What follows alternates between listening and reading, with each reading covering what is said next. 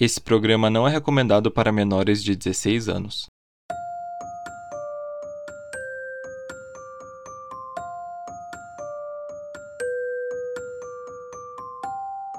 Boa noite, detetives. Eu sou Rodolfo e essa semana estamos aqui reunidos para entrar em mais um caso. Depois de uma chacina familiar não esclarecida, uma das construções mais emblemáticas da cidade de São Paulo tem fama de assombrada até os dias de hoje. Mas o que será que é lenda o que é real nas histórias que envolvem o castelinho da Rua Apa?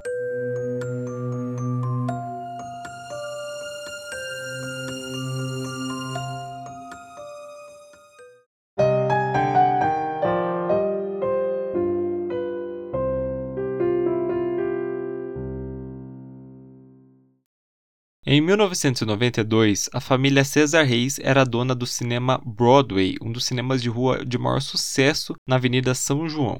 Com dinheiro, a família ergueu um verdadeiro castelo na esquina da Rua Apa com a Avenida General Olímpio da Silveira. O patriarca da família era o Virgílio César Reis, que morreu dois meses antes do crime. A recém-viúva era a Maria Cândida dos Reis, de 73 anos, e juntos eles tinham dois filhos, o Álvaro César Reis, de 45 anos, e o Armando César Reis, de 43. Os dois eram advogados, porém as similaridades paravam por aí, porque o Álvaro era descrito como um, verdadeiro esportista, ele estava sempre cercado de mulheres, já o Armando era uma pessoa totalmente discreta que não gostava de expor a sua vida pessoal. Depois que o pai morreu, o Armando ele estava tomando conta dos negócios da família, porque o Álvaro viajava muito. Em uma dessas viagens, ele chegou a ganhar alguns títulos como patinador na França. E aí, quando ele voltou para o Brasil, ele queria abrir uma pista de patinação no lugar do cinema. Mas é óbvio que a ideia ela foi rejeitada porque o cinema de rua estava muito em alta naquela época. E o investimento da pista era arriscado e não tinha perspectiva de lucro. Segundo dizem, essa ideia estaria gerando brigas entre os irmãos.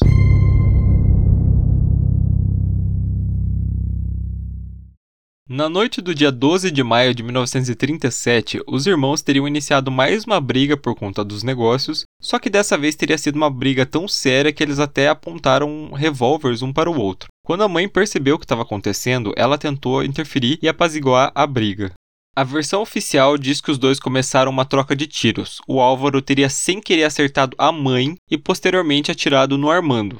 E depois que ele viu o que ele tinha feito, ele então cometeu suicídio.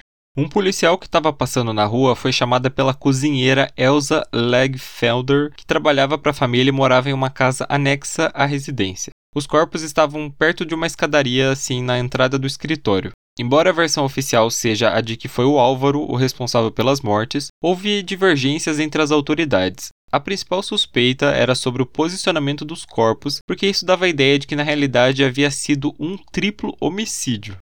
A Polícia Técnica e os legistas do Serviço Médico Legal de São Paulo não entraram em um acordo.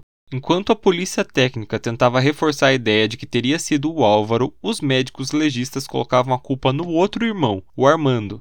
Os médicos teriam encontrado resíduo de pólvora somente nas mãos dele, ou seja, o Álvaro não poderia ter atirado.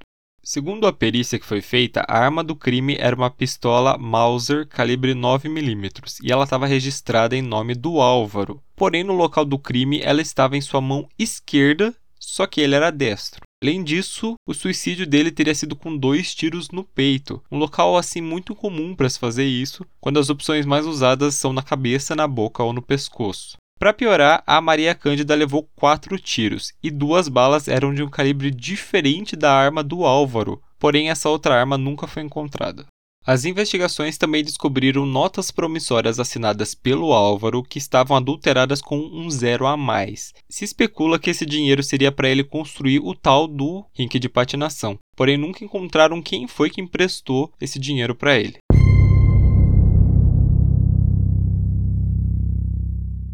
Uma lei da época não permitia que parentes de segundo ou de terceiro grau herdassem o local, e como não havia herdeiros diretos, o então castelinho da Rua Apa foi parar nas mãos do governo federal e depois para o INSS. O local ficou abandonado por anos até ser entregue para a ONG Clube de Mães do Brasil, que já ocupava o imóvel anexo desde 1997. Em 2004, o imóvel foi tombado e em 2015 começou uma reforma de mais de um ano para que o local virasse a sede da ONG, que funciona lá até hoje. O Clube de Mães do Brasil foi fundado pela Maria Eulina Hilsenbeck em 1993 e é voltada às pessoas em situação de rua e vulnerabilidade social. Então é uma ONG que oferece alimentação, capacitação profissional e atividades livres de forma gratuita. A Maria é ex-moradora de rua, inclusive ela chegou a dormir no castelinho quando ele ainda estava abandonado. E a história do Castelinho recebeu um novo olhar com o lançamento do livro O Crime do Castelinho: Mitos e Verdades, da Leda de Castro Kiel, que é sobrinha neta da Maria Cândida. Foi ela que trouxe teorias alternativas à explicação desse crime que chocou a sociedade paulistana na época.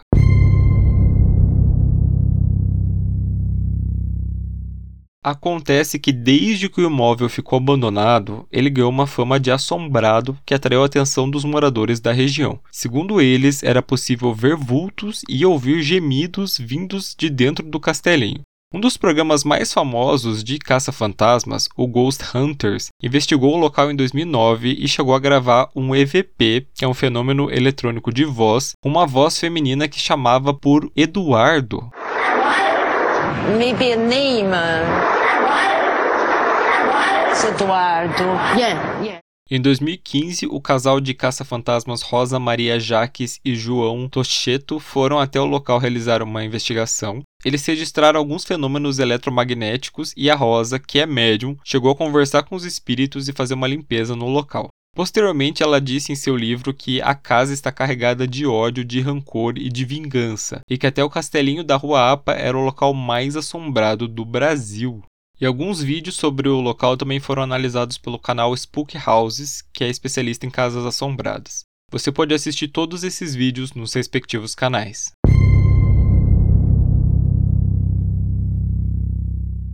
Detetives, esse foi o caso de hoje. Todas as fontes utilizadas para a composição dessa pauta vão estar na descrição. Se você gostou do nosso trabalho, você pode ajudar o podcast a crescer seguindo a gente nas redes sociais através do Twitter e do Instagram @podcastcdd. Você também pode entrar no nosso site, o www.podcastcdd.com.br para ter acesso à versão escrita e ver algumas imagens referentes ao caso.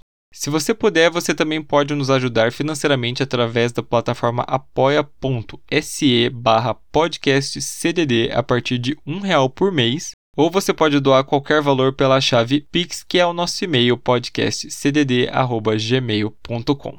Então a nossa reunião fica por aqui, nos vemos na semana que vem.